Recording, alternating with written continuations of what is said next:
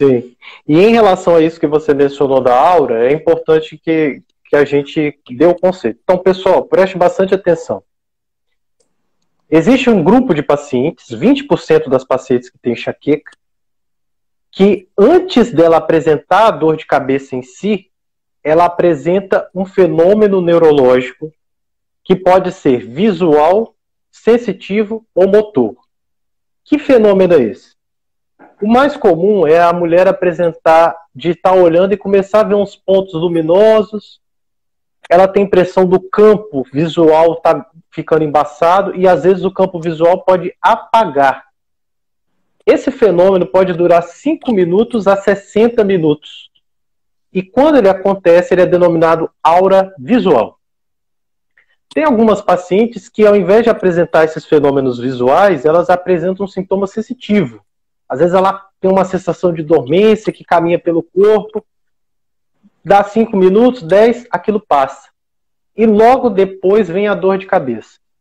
E tem casos mais graves que a paciente pode apresentar tontura, vertigem, a sensação da cabeça rodando, visão dupla ou até perda de força, tá certo? Esses quadros são denominados de auras complexas. Então, o que, que é a aura? A aura é o fenômeno neurológico que antecede o evento de dor de cabeça. E por que, que ele é tão importante?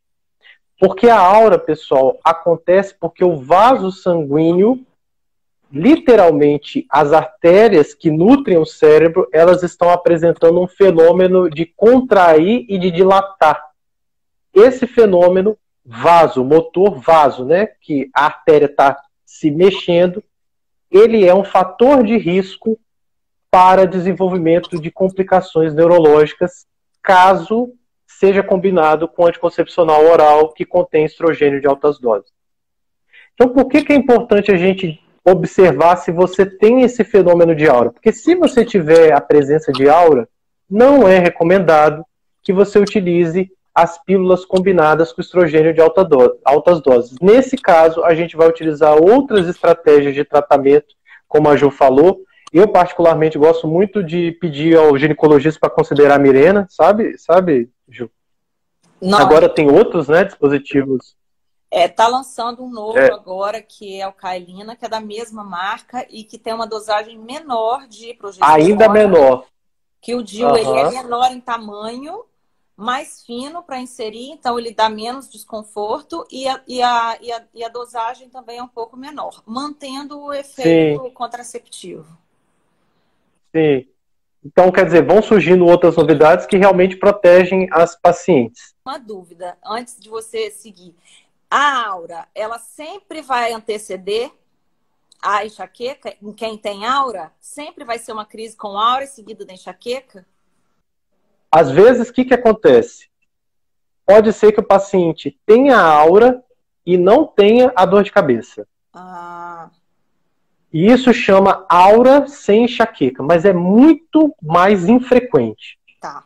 E tem os pacientes que às vezes têm só a dor de cabeça, mas não tem a aura em todos os eventos.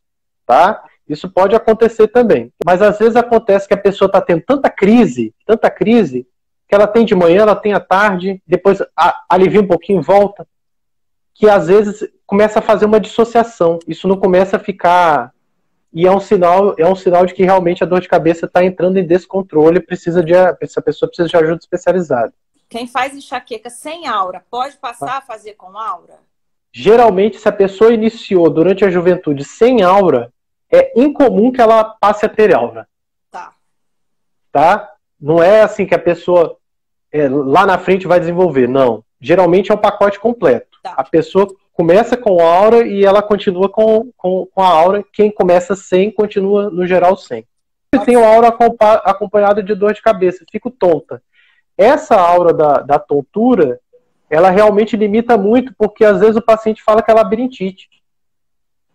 Ele tem muita tontura, ele acha que é labirintite, e aí ele demora ainda mais para fazer o diagnóstico e a qualidade de vida dele fica pior tá? Mas por que, que é importante a gente saber dessa questão da aura, pessoal? Porque além da dor de cabeça, o paciente passa a apresentar um outro sintoma.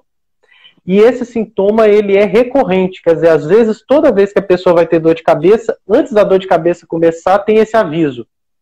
E aí as pacientes começam a observar que às vezes a aura é até mais limitante que a dor de cabeça. Porque a dor de cabeça, às vezes, o paciente tem tanta que ele acostuma. Quando ele tem a aura, ele fica assustado, tá? E por que, que é, é, a gente fica tão preocupado em relação a isso? Porque a aura, pelo fato do vaso se mexer, pelo vaso contrair e fechar, ele aumenta o risco de outros eventos neurológicos nesse paciente. Então, se você tem aura, pessoal, é, você tem que procurar a ajuda do neurologista, tá? Você não pode ficar com fenômeno de aura é, é de graça, você precisa de um tratamento. Aliás, todas as vezes que as pessoas apresentam mais de três crises de enxaqueca por mês, é recomendado que se inicie um tratamento especializado. Tá? Não é para ninguém ficar tendo dor de cabeça direto, porque a enxaqueca, quanto mais você tem, existe a tendência de você cronificar.